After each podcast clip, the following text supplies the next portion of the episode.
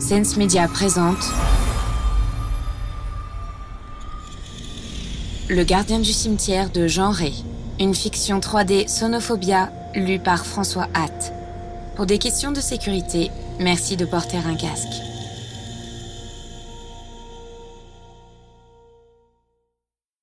La raison pour laquelle je devins le gardien du cimetière de Saint-Guiton, monsieur le juge d'instruction.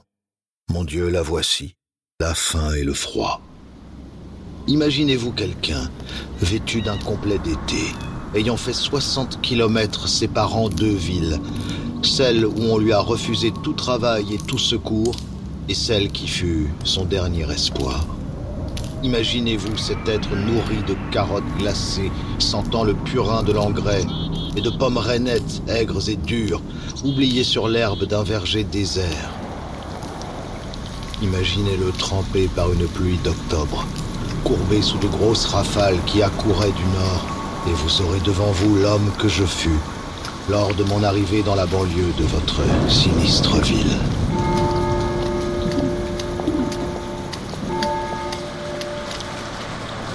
J'entrai dans la première maison, qui est une auberge à l'enseigne des deux pluviers, où le patron charitable me réconforta de café chaud, de pain et d'un harançor, et où, au récit de ma détresse, ce brave homme m'a appris qu'un des gardiens du cimetière de Saint-Guiton venait de partir et que l'on cherchait un remplaçant. Pourquoi les morts m'auraient-ils fait peur? Les vivants m'avaient tant fait souffrir. Pouvait-il être plus méchant que ces derniers? Vous cacherai-je ma joie d'avoir été agréé sur le champ par deux gardiens restants qui semblaient avoir plein pouvoir sur le cimetière et les affaires qui s'y rattachaient? Non, car je reçus tout de suite de chauds vêtements et un repas. Ah, mais quel repas De larges tranches de viande rouge, des pâtés ruisselants de jus, des fritures aussi copieuses que dorées. Quelques mots maintenant sur le cimetière de Saint-Guiton. C'est un immense champ de repos où l'on n'enterre plus depuis vingt ans.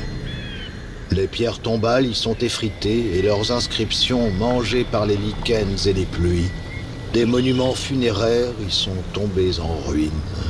D'autres ont été engloutis par des effondrements partiels et émergent dans quelques centimètres de pierres grises une sorte de brousse hâve a envahi les allées et les pelouses sont comme une jungle.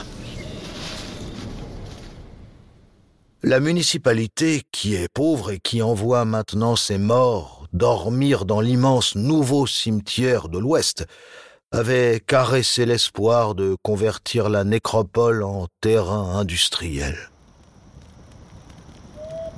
Mais les manufacturiers n'en voulurent point, aussi superstitieux sans doute que les banlieusards qui, le soir, autour de leur petit feu bourré de coke, en entendant le vent se plaindre dans les ifs du cimetière de Saint-Guiton, racontent d'horribles histoires de revenants.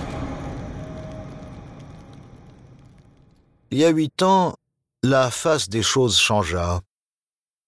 Peu de temps avant sa mort, la richissime duchesse Opolchenska, noblesse russe ou bulgare, proposa à la ville d'acheter le cimetière désaffecté pour une somme fantastique, à la condition qu'elle pût y avoir sa tombe et qu'elle fût la dernière à y être inhumée.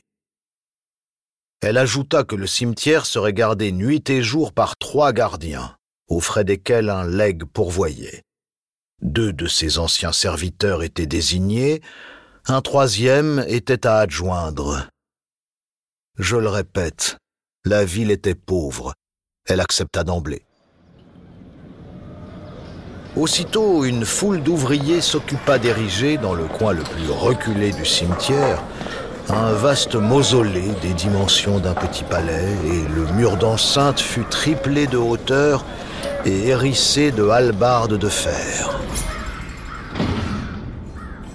Le mausolée fut à peine achevé qu'il reçut la dépouille de la duchesse. Le monde n'avait vu dans tout cela qu'une pointe d'originalité, la millionnaire, s'étant fait enterrer avec des joyaux d'immense valeur, voulait mettre sa dernière demeure à l'abri des détrousseurs de tombes. Et voici mon histoire. Les deux gardiens m'ont fait excellent accueil. Ce sont des colosses à la mine de Bulldog. Pourtant, ils doivent être de braves gens car j'ai vu leur joie et leur énorme satisfaction devant mon bel appétit, et ce ne sont que les braves cœurs qui sourient à l'appétit des misérables. En entrant en fonction, j'ai dû jurer la rigoureuse observation du règlement, ne pas quitter le cimetière pendant la durée de mon engagement, une année, n'avoir aucun rapport avec l'extérieur, ni chercher à en avoir. Ensuite, ne jamais approcher du mausolée de la duchesse.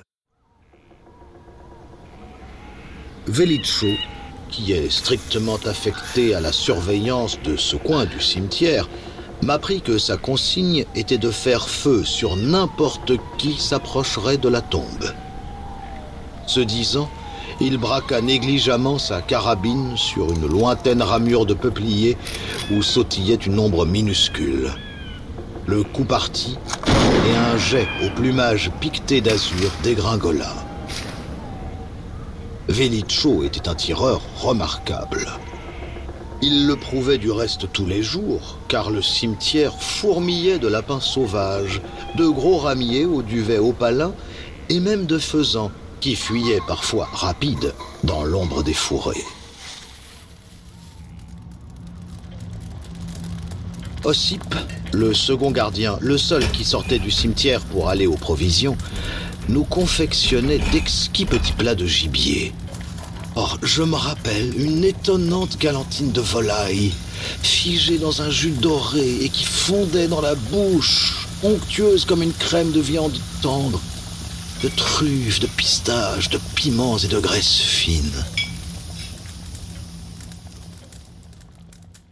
Mes journées se passent à manger et à me promener dans le mélancolique parc qu'est devenu le cimetière. J'ai emprunté une carabine à Velicho, mais piètre tireur, je ne parviens qu'à éveiller par-ci par-là un écho qui passe alors pendant quelques secondes comme une pauvre plainte entre les tombes oubliées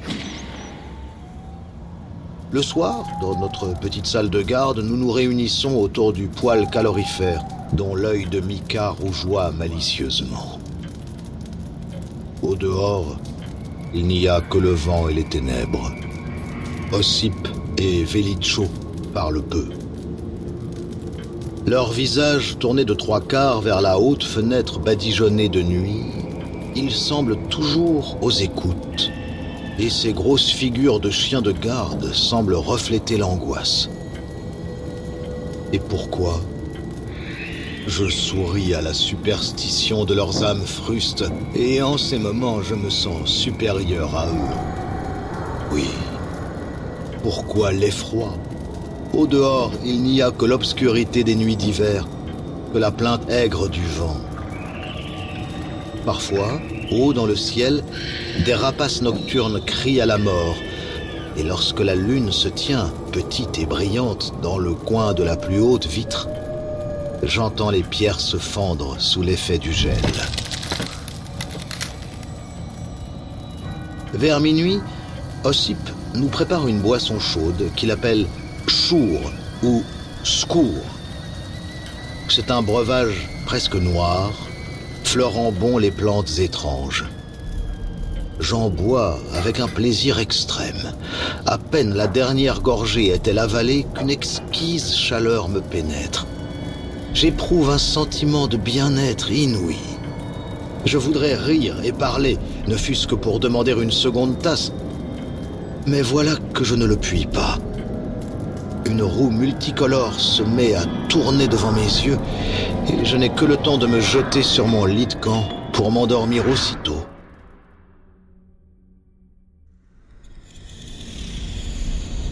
Vous venez d'écouter le premier épisode du Gardien du cimetière de Jean Ray, lu par François Hatt. Une histoire sonophobia présentée par Sense Media. La suite au prochain épisode.